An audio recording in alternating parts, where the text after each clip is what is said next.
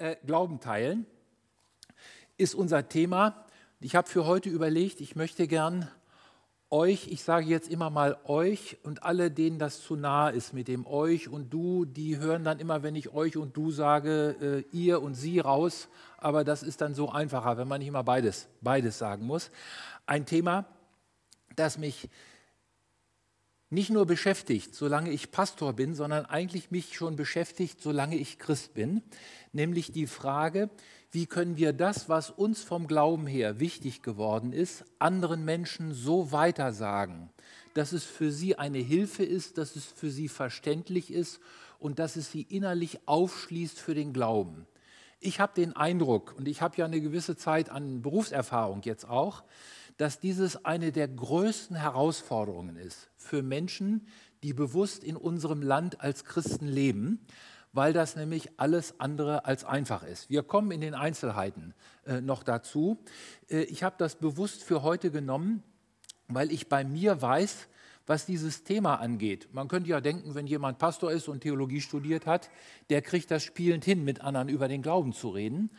Ich habe bei mir das Gefühl, da ist noch Luft nach oben und deswegen vermute ich auch, es gibt in jeder Gemeinde, so auch in eurer Gemeinde, Menschen, die das ähnlich empfinden, dass bei ihnen da Luft nach oben ist.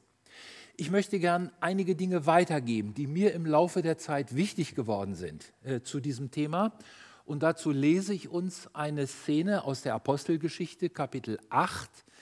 Äh, und aus meiner Sicht ist es einer der wichtigsten Bibelabschnitte zu dieser Frage, wie können wir anderen etwas vom Glauben weitergeben. Dort wird eine Begegnung berichtet zwischen Philippus und einem Mann aus Äthiopien. Und wir sehen das jetzt Stück für Stück. Ich kämpfe immer noch mit dem Headset hier, aber bleibt ruhig sitzen, Wolfgang. Das, ich schaffe das jetzt allein. So, ich lese. Philippus dagegen erhielt vom Engel des Herrn den Auftrag: Steh auf, geh nach Süden zu der Straße, die von Jerusalem nach Gaza führt und menschenleer ist. Philippus stand auf und ging dorthin. Und sieh doch, dort war ein Äthiopier unterwegs. Er war Finanzminister am Hof der Kandake, der Königin von Äthiopien. Er verwaltete ihre Schatzkammer und war nach Jerusalem gekommen, um Gott anzubeten. Jetzt war er auf der Rückreise. Er saß in seinem Wagen und las im Buch des Propheten Jesaja. Der Heilige Geist sagte zu Philippus: Geh hin und bleibe in der Nähe des Wagens. Philippus lief hin und hörte, wie der Mann laut im Buch des Propheten Jesaja las. Philippus fragte: Verstehst du eigentlich, was du da liest? Der Finanzverwalter sagte: Wie soll ich es verstehen, wenn mir niemand hilft? Und er bat Philippus: Steig auf und setz dich zu mir. An der Stelle, die er gerade las, stand: Er ertrug alles ohne zu klagen, wie ein Schaf, das zum Schlachten geführt wird, und wie ein Lamm, das beim Scheren keinen Laut von sich gibt. Er wurde zutiefst erniedrigt, doch das Urteil gegen ihn wurde aufgehoben. Wer wird je seine Nachkommen zählen können? Denn sein Leben wurde von der Erde weg zum Himmel emporgehoben. Der Finanzverwalter fragte Philippus, bitte sag mir, von wem spricht der Prophet hier? Von sich selbst oder von einem anderen? Philippus nahm die Frage auf. Ausgehend von dem Wort aus Jesaja verkündete er ihm die gute Nachricht von Jesus.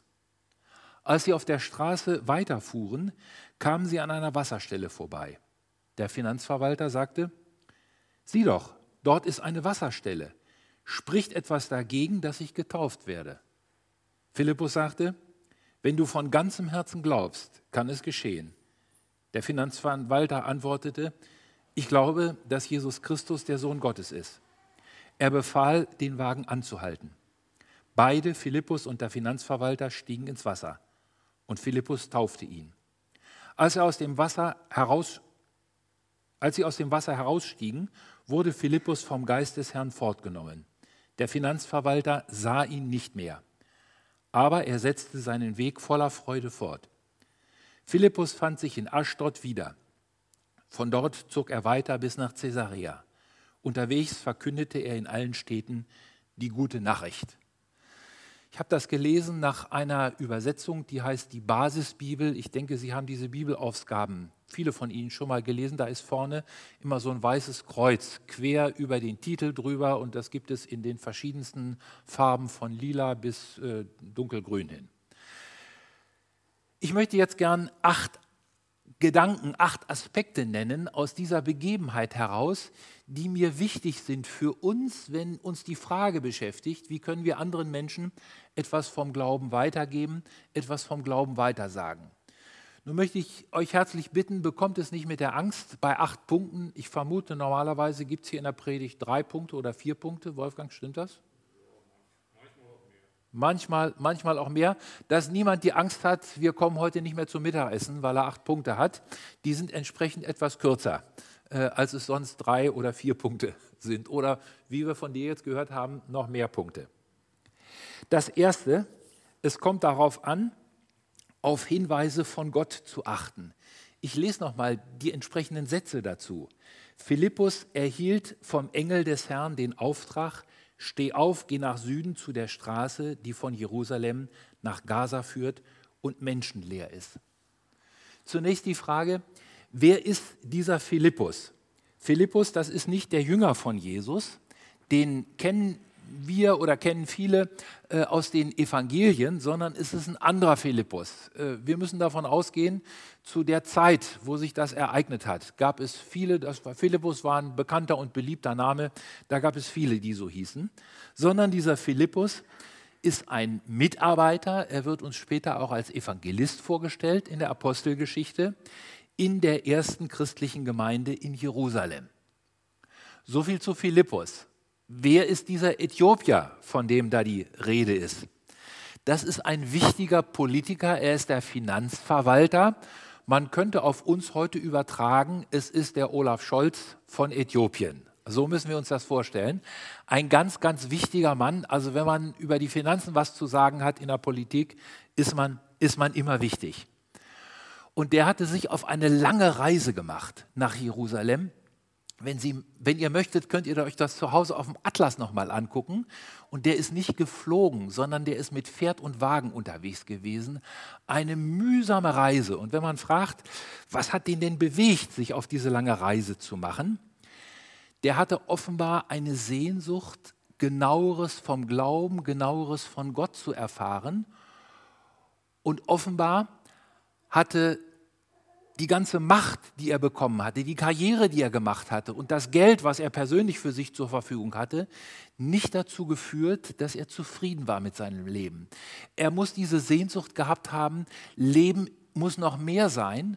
Und was er an Antworten des Glaubens, an religiösen Antworten in Äthiopien erfahren hat, das hat ihn offenbar nicht zufriedengestellt. Deswegen, wir könnten auch sagen, der hat sich auf einen Pilgerweg gemacht. Aber wie gesagt, ein sehr angestrengter anstrengender Pilgerweg. Nun ist er aber schon auf dem Weg zurück nach Hause und er hat das, was er sich eigentlich gewünscht hat, nämlich Klarheit im Blick auf Gott, in Jerusalem nicht gefunden. Er hat sich aber eine Bibelrolle gekauft und buchstabiert an dieser Bibelrolle rum, als er auf der Rückreise in seinem Wagen sitzt und versteht es nicht, was da steht. Diesen Abschnitt aus dem Propheten Jesaja. Ich hatte gesagt, es geht um Hinweise von Gott. Philippus bekommt vom Engel des Herrn einen Auftrag, so heißt es hier. Mein Eindruck ist, bei uns geht das manchmal ein Stück alltäglicher und ein Stück einfacher, dass uns irgendwann in einem ruhigen Moment äh, jemand einfällt, an den wir schon lange nicht mehr gedacht haben und wir überlegen, was ist eigentlich aus dem geworden? Wie mag es dem wohl im Augenblick gehen? Oder uns kommt wieder in den Sinn, dass uns jemand von seinen Familienproblemen erzählt hat und wir haben in dem Moment gedacht, wenn der doch einen Zugang zum Glauben an Jesus finden würde, das könnte ihm enorm helfen, mit seinen Familienproblemen anders umzugehen als ohne Glauben. Also irgendwas, irgendwas müssen wir hier grundsätzlich. Nee, das Mikrofon möchte ich. Ne? Lass, mal, lass, mal gut, lass mal gut sein, Wolfgang. Äh, es kann, aber noch was, es kann aber noch was anderes sein. Manchmal ist das ein Gespräch, was sich einfach ergibt, womit man überhaupt nicht gerechnet hat. Ich fahre viel mit der Bahn Äh, und manchmal ergeben sich Gespräche im Zug. Aber damit ich jetzt hier nicht hochstaple, das ist nicht so, dass ich bei jeder Zugreise in ein Gespräch über den Glauben mit meinen Mitreisenden komme. Aber manchmal ergibt sich das.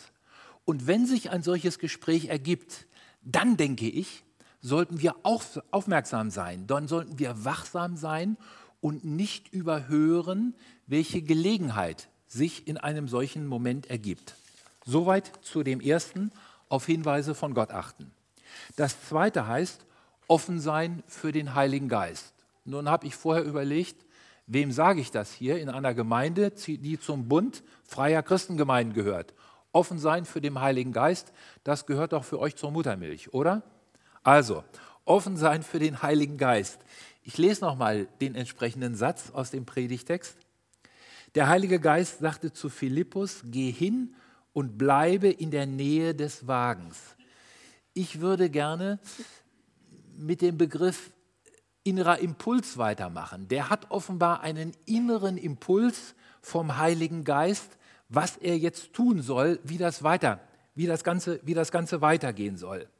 Und das ist mir wichtig, wenn wir darüber nachdenken, wenn uns das ein Anliegen ist, das, was uns vom Glauben wichtig ist, mit anderen Menschen zu teilen, dann geht es nicht um Gesprächstechnik, dann geht es nicht um einen geplanten Missionseinsatz. Missionseinsätze sind auch wichtig, Gesprächstechnik ist auch wichtig, aber die haben nicht in Jerusalem in der Gemeinde zusammengesessen und haben überlegt, wie können wir jetzt ein Projekt machen, dass wir Pilger, die nach Jerusalem kommen, mit dem Evangelium von Jesus erreichen, sondern das ist eine ganz persönliche Geschichte gewesen. Der hat innerlich auf den Heiligen Geist, auf seinen Hinweis, auf seinen Impuls geachtet und deswegen hat er das Gespräch gesucht. Es geht um diese Grundhaltung, dass wir unsere Umgebung und die Menschen um uns herum mit den Augen Gottes, nun müsste ich genauer sagen, mit den Augen des Heiligen Geistes sehen. Äh, ich kann mir vorstellen, dass diese Haltung auch in ein Gebet mündet, dass äh, wir Gott mal fragen, wenn wir an einen bestimmten Menschen denken, der uns in den Sinn gekommen ist, und fragen, Herr, was denkst du über den oder was denkst du über die? Oder umgedreht, dass wir offen sind, dass Gott in unsere Herzen hineinsprechen kann. Jetzt müsste ich wieder sagen, dass der Heilige Geist in unsere Herzen hineinsprechen kann und sagen kann, du pass mal auf, da ist jemand, um den mache ich mir schon seit vielen Wochen große Sorgen. Könntest du dich mal um den kümmern? Könntest du mal Kontakt mit ihm aufnehmen? So viel also zu dem zweiten, offen sein für den Heiligen Geist. Das dritte, die Lebensgeschichte des anderen verstehen. Da steht ja eine ganze interessante Geschichte hinter dem Weg des Äthiopiers, bis es, bis es zu dieser Begegnung gekommen ist. Da hat ihm Gott offenbar eine Unruhe ins Herz geschenkt, geschickt, dass er nicht zufrieden war mit seinem bisherigen Leben und sich deswegen auf diese lange Reise nach Jerusalem gemacht hat. Der hat sich eine Bibel gekauft, weil offenbar die religiösen Antworten, die er zu Hause im Blick auf Gott bekommen hat, weil ihm die nicht ausgereicht haben. Und nun sitzt er da und, und versteht es nicht. Ich bin zutiefst davon überzeugt, dass Gott eine entsprechende Geschichte mit jedem Menschen hat. Natürlich mit jedem von uns, die wir hier zusammensitzen aber auch mit allen anderen Menschen. Dass Gott auch eine Geschichte hat mit denen, die im Augenblick über Gott nur lästern können. Gott kennt sie und Gott hat ein Interesse an ihnen. Er hat eine Geschichte mit ihnen. Wir haben ein Konto im Rahmen der Volks- und Raiffeisenbanken und in Bovenden, wo wir wohnen. Äh, bei der Volksbank hat es über Jahre eine Werbekampagne gegeben äh, unter der Überschrift Jeder Mensch hat etwas, das ihn antreibt. Und bei der Volksbank steht natürlich der Gedanke dahinter, wir können ihnen den nötigen Kredit verschaffen, äh, damit sie das, was sie sich ersehnen, was sie sich wünschen, auch verwirklichen können. Äh, aber bei mir hat das was ausgelöst. Ich habe nochmal gedacht, jeder Mensch hat eine Vorstellung, wie er glücklich werden kann und was er braucht, um glücklich werden zu können. So wie dieser, so wie dieser Äthiopier. Bei der Volksbank ist das so, einer möchte sich endlich selbstständig machen und nicht mehr Mitarbeiter sein, sondern selber Chef sein. Oder jemand anders möchte einen lang gehegten Traum Wirklichkeit werden lassen. Er möchte eine Reise nach Indien machen. Oder vielleicht noch was ganz anderes. Zur Lebensgeschichte. Ich habe einmal bei einem Taufgottesdienst in Hannover, das ist jetzt zwei Jahre her, einen jungen Mann aus Nordafrika kennengelernt, der dort getauft worden ist. Und der hat von seiner Lebensgeschichte erzählt. Er hat erzählt, dass er auf einem Flüchtlingsboot von einem Schlepper auf dem Mittelmeer gesessen hat, mit vielen anderen zusammen. Und neben ihm hat ein anderer Afrikaner gesessen. Also der war aus dem Norden von Afrika und der andere war irgendwie aus Zentralafrika. Und dieser Mann aus Zentralafrika, der hat ihm von Jesus erzählt. Und das muss ihn so angerührt haben, dass er sich selber vorgenommen hat, wenn ich lebend in Europa ankomme, dann werde ich Ausschau halten nach anderen Menschen, die mir das mit Jesus genauer erklären können. Das ging in der Turbulenz auf dem Flüchtlingsboot nicht. Und die Leute hat er gesucht, die Leute hat er gefunden und das Endergebnis war, er ist Christ geworden und hat sich taufen lassen. So können Lebensgeschichten sein. Und ich möchte, Sie, möchte euch bitten, überlegt einmal, was haben eure Freunde, was haben eure Kollegen, was haben eure Verwandten für Lebensgeschichten. Man könnte jetzt nach jedem der Punkte, die ich habe, eine fünf Minuten Gesprächspause einlegen. Das dürfen wir jetzt aber wegen Corona nicht und sonst würde das den Gottesdienst auch sehr in die Länge treiben, wo wir uns austauschen über unsere Gedanken dazu. Vielleicht holen wir das, wenn Corona vorbei ist, mal äh, bei einem Gemeindeabend in der, in der Gemeinde nach. Äh, aber überlegen Sie einmal, überlegt einmal, was haben eure Freunde, Kollegen oder Verwandten für Lebensgeschichten? Bei manchen ist es vielleicht so, dass sie bisher nur Gottesdienste erlebt haben, die stinklangweilig waren und deswegen nicht auf die Idee gekommen sind mit dem Glauben, das könnte etwas für ihr Leben sein. Oder Stellt euch vor, da ist ein Mädchen schon in jungen Jahren von ihrem Vater sexuell missbraucht worden. Und dann kriegt sie plötzlich mit in Religionsunterricht in der Schule, das zentrale Gebet der Christen heißt Vater unser im Himmel. Da schrillen bei ihr sämtliche Alarmglocken im Gehirn, weil sie das mit den Erfahrungen mit ihrem Vater nicht zusammenbekommt. Äh, oder aber noch was anderes, es gibt Menschen, die manchmal sehr, sehr liebenswert sind, die in ihrem Leben aber immer, so würden sie das vermutlich selber sagen, Pech gehabt haben, die nie auf einen grünen Zweig gekommen sind. Und das ist wichtig, dass man sich das klar macht, wenn man mit jemand redet, der vielleicht das Gefühl hat, andere haben immer Erfolg gehabt und ich bin immer zu kurz gekommen dass man das ernst nimmt, dass man daran anknüpft und das so gut man es kann überlegt, wie kann die Botschaft von Gott in dieses Leben, was so gelaufen ist, wie es gelaufen ist, hineinpassen. Und ich glaube, das Allerwichtigste ist, wenn wir Menschen etwas vom Glauben weitergeben wollen, dann müssen wir sie lieb haben. Wenn wir einem Menschen etwas weitersagen wollen, den wir innerlich ablehnen, weil der so ganz anders ist als wir selber, sind wir vermutlich nicht die richtigen Gesprächspartner äh, für diese Person. Wir müssen einen Menschen, äh, müssen kann man jetzt, man kann ja Liebe nicht verordnen, aber das ist ein wichtiger Schlüssel, dass wir einen anderen Menschen lieb haben. Der vierte Punkt heißt Nähe wagen und Abstand halten. Philippus lief hin und hörte, wie der Mann laut im Buch des Propheten Jesaja las. Philippus fragte, verstehst du eigentlich, was du da liest? Der Finanzverwalter sagte, wie soll ich es verstehen, wenn mir niemand hilft? Und er bat Philippus, steig auf und setz dich zu mir. Auf Deutsch gesagt, der versteht nur Bahnhof. Und das ist ja auch so, wenn man die Bibel nicht kennt und diese intensiven Worte von Jesaja hört, das fällt einem schwer, äh, das, das nachzuvollziehen. Ich hatte gesagt, Nähe, Wagen und Abstand zulassen denke, diese beiden Gefahren gibt es. Die eine, einerseits die Gefahr, dass man jemand anders mit der Botschaft von Gott überfällt. Ich habe das mal als Teenager erlebt in Hildesheim auf der Fußgängerzone. Da war eine Evangelisation und da kamen Leute auf mich zu und die wollten mir ein Plakat, äh, einen Flyer in die Hand drücken äh, und sagten, ja, und haben Sie schon mal über den christlichen Glauben nachgedacht? Und ich habe gesagt, ja, ich bin Christ, ich studiere sogar, in, sogar Theologie. Und dann sagt er, oh, Theologie, das ist aber eine ganz gefährliche Geschichte. Da kann man den Glauben bei verlieren. Und ich hatte das Gefühl, ich werde nicht so richtig ernst genommen und es ist ein bisschen übergriffig, diese ganze Geschichte. Auf der anderen Seite gibt es natürlich auch die Gefahr, dass jemand denkt, ich möchte den oder ich möchte die bloß nicht irritieren. Ich weiß, mein Schwager, der ist schon seit langer Zeit aus der Kirche ausgetreten. Ich möchte den aber auch nicht überfrachten und dass man aus lauter Rücksichtnahme überhaupt nichts sagt oder zu wenig sagt.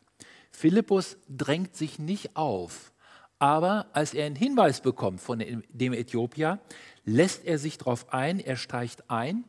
Das Interessante für mich ist, der weiß nicht, wo er abends landet. Das ist ja bei manchen Gesprächen auch so, dass man nicht weiß, was am Ende, was am Ende bei rauskommt. Auf jeden Fall ist für Philippus klar, den Hauskreisabend am gleichen Tag in Jerusalem, den schafft er nicht mehr, wenn er sich auf dieses Gespräch einlässt. Er lässt sich auf ihn ein und beantwortet die Fragen, äh, die, er, die er stellt. Ich glaube, das ist eine wichtige Geschichte, dass wir überlegen, für welche anderen Menschen bin ich der richtige Gesprächspartner und für an welche bin ich es vielleicht nicht. Ich möchte das sehr offen an dieser Stelle bekennen. Ich bin in meiner eigenen Familie als Missionar bisher nicht besonders erfolgreich gewesen. Äh, es fällt mir leichter, mit Menschen die mich nicht, wenn ich an meine Eltern denke, die mich schon in Windeln gesehen haben, es fällt mir leichter in der Bahn mit Menschen ein Gespräch anzuknüpfen, die mich noch nicht in Windeln gesehen haben, die, die, mich, nicht so, die mich nicht so persönlich kennen. Und das ist die Herausforderung, zu überlegen, bei wem spüre ich etwas, bei wem spüre ich eine Nähe, dass ich ahne, hier könnte ein Gespräch wichtig sein und bei wem spüre ich, den sollte ich besser in Ruhe lassen. Ein Zitat, was ich, Ihnen, was ich euch heute nicht ersparen kann, stammt äh, von einem inzwischen verstorbenen Pastor, der gesagt hat, es gibt Zeiten, da ist es für die Eltern wichtiger, dass sie mit Gott über ihre Kinder reden, als dass sie mit ihren Kindern über Gott reden die, weil die Kinder sowieso schon wissen, was den Eltern im Blick auf Gott wichtig ist. Dass man irgendwann auch mal Ruhe gibt, weil man ahnt, das kann ich jetzt nicht mehr erzwingen bei den, bei den Kindern, sondern das kann nur der Heilige Geist machen, dass er sie überzeugt. Der fünfte Punkt, zuhören und auf Fragen antworten. Der Äthiopier liest nun diese Stelle von, von Jesaja und sagt, ich verstehe das überhaupt nicht. Von wem redet der hier? Redet der von sich selber oder redet der von einem anderen? Jemand hat mal bissig und böswillig gesagt, Christen beantworten meist Fragen, die keiner gestellt hat. Und das ist die große Kunst. Und Philippus gelingt das hier, dass er auf die Frage eingeht, die der Äthiopier gestellt hat. Ich möchte das ein wenig auf uns folgendermaßen übertragen. Ich komme jetzt auf Lieder zu sprechen und möchte vorweg sagen, damit hier nichts in den falschen Hals kommt, ich rede nicht von den Liedern, die wir jetzt innerlich mitgesungen haben. Ich weiß nicht, was ihr sonst singt, wenn ich nicht hier bin in der Gemeinde. Ich komme aber in vielen Gemeinden rum und habe das Gefühl, wir singen sehr viele Lieder, die man gut verstehen kann und von Herzen mitsingen kann, wenn man schon Christ ist, aber relativ wenig Lieder, die einem, der noch nicht glauben kann, den Weg zum Glauben aufschließt. Ich habe eins in der, in der letzten Zeit für mich entdeckt, wo ich finde, das ist ein wunderbares Beispiel dafür, wie man einen anderen Menschen mit in die Dinge des Glaubens hineinnehmen kann. Der Musiker heißt Zach Williams, also Zach geschrieben, Amerikaner. Das ist schon vom Äußeren her so.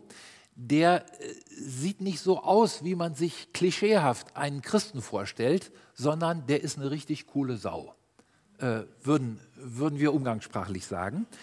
Und ich lese mal ein paar Sätze in meiner deutschen Übersetzung aus dem Lied, das heißt Chainbreaker. Wenn du die gleiche alte Straße kilometerlang gelaufen bist, wenn du die gleichen alten Stimmen mit ihren Lügen immer wieder gehört hast, wenn du versucht hast, die gleiche Lehre in dir immer wieder zu füllen, es gibt ein besseres Leben. Und dann kommt er sozusagen im zweiten Vers auf Jesus zu sprechen. Wenn es weh tut, er kann Schmerzen wegnehmen. Wenn du dich verloren fühlst, er ist ein Wegbereiter. Wenn du Befreiung oder Rettung brauchst, er ist ein Retter, der Gefängnistüren öffnet. Wenn du dich wie in Ketten fühlst, er kann Ketten zerbrechen. Ich glaube, das ist wichtig, dass wir anknüpfen, wenn jemand solche Fragen hat wie der Äthiopier, dann ist das gut. Dann können wir daran anknüpfen, aber dass wir uns klar machen, jeder Mensch hat Fragen an das Leben. Zum Beispiel, ist das eigentlich alles nur Routine, wie es in diesem Lied heißt? Oder wie ist das mit den ganzen Lügen, die wir um uns herum hören, auf, wo wir ahnen, dass wir uns nicht darauf verlassen können? Oder dass Menschen eine innere Leere spüren? Und dann ist es wichtig, dass wir das ernst nehmen und so gut es geht daran, daran, an, daran anknüpfen. Und ich möchte noch eine Frage zu diesem Punkt, äh, zu dem fünften Punkt hinzufügen. Eine Frage, die mir in der letzten Zeit öfter begegnet ist von Menschen, die keine Christen sind, war die Frage, warum soll ich eigentlich an Jesus glauben? Es gibt doch so viele andere Religionen. Woher soll ich denn wissen, dass das mit Jesus die Wahrheit ist? Und ich denke, das ist wichtig, dass wir uns dieser Frage stellen und vielleicht auch, wenn wir nicht sicher sind, zugeben und sagen, ich habe da im Augenblick keine Antwort drauf. Aber dass wir diese Frage ernst nehmen und die Frage nicht gleich abschmettern oder an uns abtropfen lassen. Sechster Punkt, das Wichtigste vom Glauben erklären. Philippus nahm die Frage auf. Ausgehend von dem Wort aus Jesaja verkündete er ihm die gute Nachricht von Jesus. Wir müssen uns klar machen, es gibt inzwischen viele Menschen um uns herum, die ähnlich wie dieser Äthiopier keine Ahnung mehr haben, worum es beim christlichen Glauben geht. Jemand hat mal gesagt, es gibt Menschen, die haben vergessen, dass sie Gott vergessen haben. So weit liegt das schon zurück, dass irgendwo Spuren des christlichen Glaubens in ihrem Leben oder in ihrer, in ihrer Familiengeschichte gewesen sind. Und deswegen denke ich, ist es wichtig, dass wir für uns selber uns mal zurechtlegen, entweder persönlich oder auch im Austausch mit anderen in der Gemeinde, was würden wir denn jemand sagen, der uns fragt, worauf kommt es beim christlichen Glauben an? Worum geht es? Der sagt, ähnlich wie der Äthiopier, ich gucke in die Bibel und verstehe überhaupt nichts. Sag mir doch mal im Kern, worum geht es beim christlichen Glauben? Ich habe gestern Morgen unter der Dusche für mich angefangen und habe gedacht, bevor ich euch das ans Herz lege, sollte ich das erstmal an mich selber heranlassen und überlegen, wie würde ich das denn machen? Wie würde ich jemand anders sagen, was das Entscheidende beim christlichen Glauben ist? Ich würde heute sagen, erster Gedanke, Gott ist eine Realität und davon bin ich überzeugt, weil ich früher und dann immer wieder Menschen kennengelernt habe, die mit Gott gelebt haben. Und ich hatte das Gefühl, die haben ein interessanteres Leben, als ich es habe. Deswegen bin ich überzeugt, Gott ist eine Realität. Und dann habe ich als nächstes festgestellt, ich habe aber keine Verbindung zu ihm. Ich habe aber keinen Kontakt zu ihm. Und dann habe ich als nächstes begriffen, Jesus ist die letzte entscheidende Liebeserklärung von Gott an uns Menschen. Und Jesus hat alles in unsere Welt hineingebracht, was Gott uns zu sagen hat. Und schließlich als viertes ist mir deutlich geworden, er, Jesus, wartet darauf, dass ich ihm mein Leben anvertraue, dass ich alles bei ihm abgebe, was mich belastet und dass er mein Leben neu macht. So würde ich es kurz zusammengefasst sagen, worum es bei den vielen wichtigen Gedanken in der Bibel im Kern geht. Also, das Wichtigste vom Glauben erklären. Und ich würde euch gern Mut machen. Nehmt euch einmal die Zeit und schreibt auf, das darf nicht mehr sein als eine DIN A4-Seite. Schreibt mal auf, wie würdet ihr gern jemand anders erklären, worum es im Kern beim christlichen Glauben geht. Und das muss immer persönlich sein. Menschen interessieren sich nicht in erster Linie für allgemeine Wahrheiten, sondern die interessieren sich für die Frage, was ist dir wichtig? Woran glaubst du? Woraus beziehst du deine Hoffnung? Woher schöpfst du deine Kraft? Und dann kann man entsprechend das Nötige vom biblischen Hintergrund dazu, dazu sagen. Der siebte und vorletzte Punkt, zeigen, wie der Glaube praktisch wird. Die kommen nun an einem Wasser vorbei, an einem See vorbei Offenbar haben die auch über die Taufe gesprochen. Und deswegen sagt der Finanzverwalter, nachdem wir das nun alles so gründlich geklärt haben, spricht etwas dagegen, dass ich mich taufen lasse und dass ich Christ werde. Und dann halten sie den Wagen an und steigen beide ins Wasser und der Äthiopier wird getauft. Frage, natürlich ist das heute genauso. Wenn jemand noch nicht getauft ist, dann würde ich ihm immer nahelegen oder ihr immer nahelegen und sagen, überleg das, wenn du begriffen hast, worum es beim Glauben geht, wie wichtig Jesus das ist, dass du dein Leben in der Taufe ihm anvertraust. Aber was machen wir denn mit den vielen Leuten, die als Kinder getauft sind, die aber nie einen Zugang, einen persönlichen Zugang zum Glauben gefunden haben? Ich denke, wir müssen auf, auskunftsfreudig werden, um Menschen zu erklären, wie es mit dem Glauben praktisch und konkret werden kann. Es gibt viele Predigten. Da wird gesagt, es kommt darauf an, dass wir in der Bibel lesen, aber es wird einem nicht gesagt, wie man das dann eigentlich macht. Und es gibt Leute, die haben so wenig Ahnung von der Bibel, dass sie diese Hilfestellung brauchen. Also, dass wir anderen vielleicht erstmal ein gutes Buch empfehlen, wo es um zentrale Aussagen des christlichen Glaubens geht. Oder dass wir anderen helfen, sich nicht im Alten Testament zu verirren, sondern im Neuen Testament die Kernaussagen für sich zu lesen und zu entdecken. Da gibt es ja viele Hilfsmittel in Form von Büchern und kleinen, und kleinen Heften dazu. Und dann, dass wir Menschen auch Mut machen zum Gebet und vielleicht sagen, fang doch einfach mal an mit dem Beten. Du glaubst im Augenblick noch gar nicht, dass da in der unsichtbaren Welt einer ist, der dir zuhört, aber bete doch mal eine Woche lang so, dass du mit Gott redest, auch wenn du noch gar nicht überzeugt bist, dass er da ist. Und warte mal darauf, was in deinem Leben passiert. Also diese ganz praktischen Hinweise. Hier bei dem Äthiopier war es die Taufe. Oft kann es auch die Taufe sein der, auf dem Lebensweg eines Menschen. Manchmal sind es aber auch diese kleinen Schritte mit der Bibel oder äh, eben mit dem Gebet oder vielleicht auch mit einem Buch oder dass man jemand aufmerksam macht auf eine besondere Veranstaltung, die ihm oder ihr weiterhelfen kann. Und der achte und letzte Gesichtspunkt, Freude weitergeben. Es heißt über den Äthiopier, aber er setzte seinen Weg voller Freude fort, weil er jetzt durch die Begegnung mit Philippus das gefunden hat, was er in den ganzen Tagen, die er in Jerusalem unterwegs war, nicht gefunden hat. Da hat er nichts verstanden. Aber jetzt hat er etwas verstanden. Ein Freund von mir, der auch im Teenageralter einen Zugang zum Glauben gefunden hat. Und bei uns beiden war das von der Lebensgeschichte her so, wir haben im Elternhaus nicht viel vom christlichen Glauben mitbekommen. Der hat bei einer Jugendevangelisation sich hingestellt. Der wusste nicht viel vom christlichen Glauben und hat gesagt, Leute, eins kann ich euch sagen, das mit Jesus ist einfach großartig. Das mit Jesus ist einfach großartig. Und ich denke, genau das Gleiche hat dieser Mann aus Äthiopien hier auch empfunden. Mir kommt dabei ein Lied in den Sinn, was in vielen christlichen Gemeinden in der letzten Zeit oft gesungen worden ist. Das geht los es gibt mit den Worten, es gibt bedingungslose Liebe. Dann geht es weiter, es gibt Vergebung für die schlimmsten Sünden, es gibt wunderbare Heilung, es gibt ein ewiges Zuhause. Und wenn man das gefunden hat, dann ist man nicht nur fröhlich, dann ist man auch richtig glücklich. Und noch einmal, mir ist sehr bewusst, wir leben in Deutschland in einer Gesellschaft, die nicht mehr christlich ist, sondern die nachchristlich ist wo viele Menschen für sich das Thema Glauben und Christentum abgehakt haben und gesagt haben, das war von früher, das war für unsere Urgroßeltern wichtig, für uns ist das nicht mehr wichtig.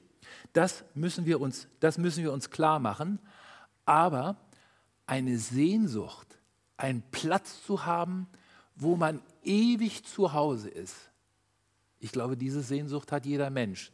Wir sind im Laufe unseres Lebens ganz oft umgezogen. Und ich frage mich manchmal, wo bin ich eigentlich zu Hause? Da, wo ich groß geworden bin, bin ich nicht mehr zu Hause. In Kapstadt bin ich auch nicht mehr zu Hause. In Bovenden bin ich so langsam zu Hause. Aber wenn ich dann höre, es gibt ein ewiges Zuhause bei Gott, das rührt bei mir an ganz, ganz tiefe Schichten. Und diese Sehnsucht, zu Hause zu sein, die ist in jedem Menschen drin, auch in den Menschen, die lange nicht mehr über Jesus und über Gott nachgedacht haben. Zum Schluss zur Motivation, warum es sich lohnt, an diesem Thema dran zu bleiben. Ich habe einmal den Satz von Bill Heibels gehört auf einer Willow Creek Konferenz. Stellt euch mal vor, ihr seid irgendwann in Gottes Ewigkeit angekommen und da trefft ihr jemand, der sagt, wenn du nicht gewesen wärst und wenn du nicht mit mir geredet hättest, dann wäre ich jetzt nicht hier. Dieser Gedanke kann einem Druck machen, dass man denkt, oh, wenn ich das nicht richtig mache, dann verpasst vielleicht einer Gottes Ewigkeit. So meine ich das überhaupt nicht.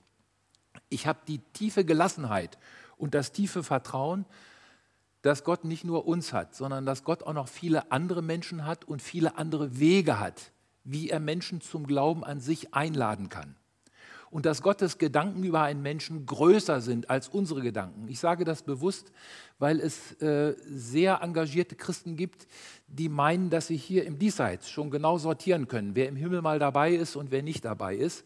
Äh, ich bin da sehr gelassen, was diese Frage angeht.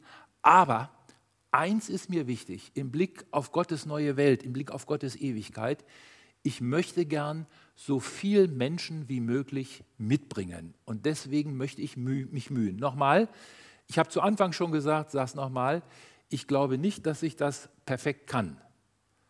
Äh, ich bin immer noch am Lernen. Ich möchte euch aber Mut machen, unterwegs zu bleiben und weiter zu gucken, wie kann das gehen, dass wir das, was uns vom Glauben her wichtig ist, mit anderen Menschen teilen. Jetzt haben wir einen Augenblick der Stille. Acht Gedanken sind viel.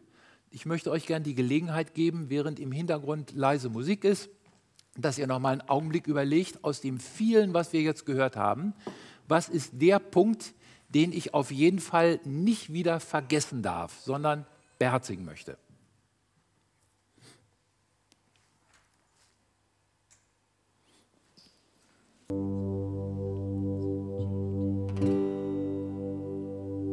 Christus, wir danken dir, dass du uns mit deinem Evangelium und mit deiner Liebe erreicht hast. Wir merken, wie schwer das manchmal ist, anderen etwas davon mitzuteilen. Bitte halt uns in der Spur, ermutige uns immer wieder, dass wir nicht nur unter uns bleiben, sondern dass wir deine Liebe mit anderen Menschen teilen. Und das, was uns jetzt in der Zeit der Stille in besonderer Weise wichtig geworden ist. Hilf uns, das im Blick zu behalten und nicht wieder zu vergessen. Amen.